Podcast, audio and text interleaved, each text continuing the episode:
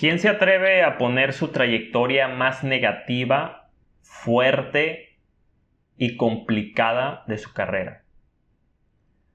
Aquí te dejo los errores más grandes que he cometido en el negocio en este ensayo sobre mis errores.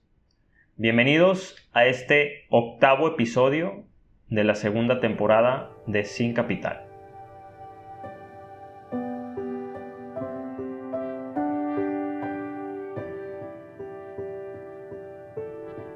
Fallé porque no me capacitaba y vivía encerrado en una forma de ver el negocio.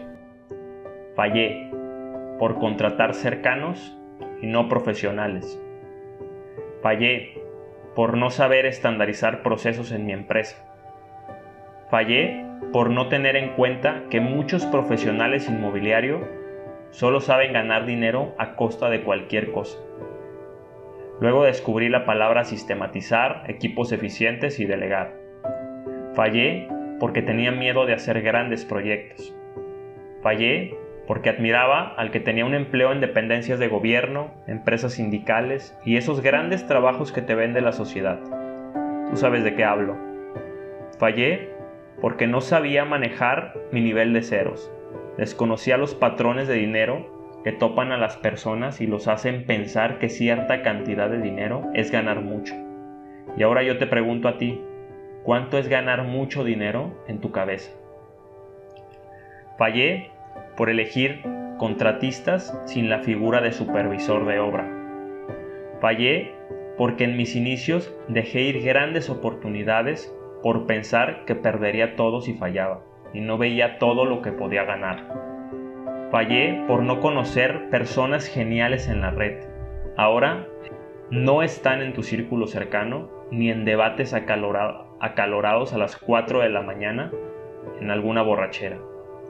Fallé por no entender que la magia está en crear y no en consumir. Fallé por no saber analizar el mercado y vender inmuebles a precios por debajo de su valor real. Fallé por intentar cerrarme a un modelo de negocio. Después descubrí que se puede diversificar en el mismo ramo. Fallé por desconocer qué tiempo es dinero en los negocios inmobiliarios. Después las pérdidas y el coste de oportunidad me dieron una bofetada de billetes para abrir los ojos.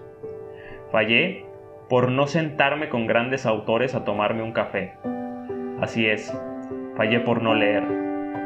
Fallé por hacer negocios apresurados y sin información como meterme a remodelar en, sectores con un exceso de vandalismo.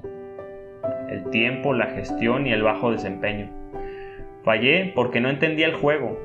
Sí, el verdadero juego del negocio inmobiliario, donde no se gana en la venta, se gana en la compra. Fallé por la ansiedad de las redes sociales, al ver que colegas avanzaban más rápido que yo. Te voy a dar un consejo, céntrate en ti y cuando eches un vistazo al retrovisor ya habrás avanzado kilómetros de distancia en tu proyecto. Va de nuevo, crea, no consumas y si lo haces, que sea de verdaderos masters. Te muestro la cara más sincera, cruda y real de mi trayectoria en el negocio. Yo sé que muchas personas nunca te dirían esto. Después te seguiré hablando de técnicas de inversión y nuevas formas de hacer dinero. Hoy escucha esto ponte unos zapatos del 8, que es mi calzado, aprende de mis errores y no los cometas tú.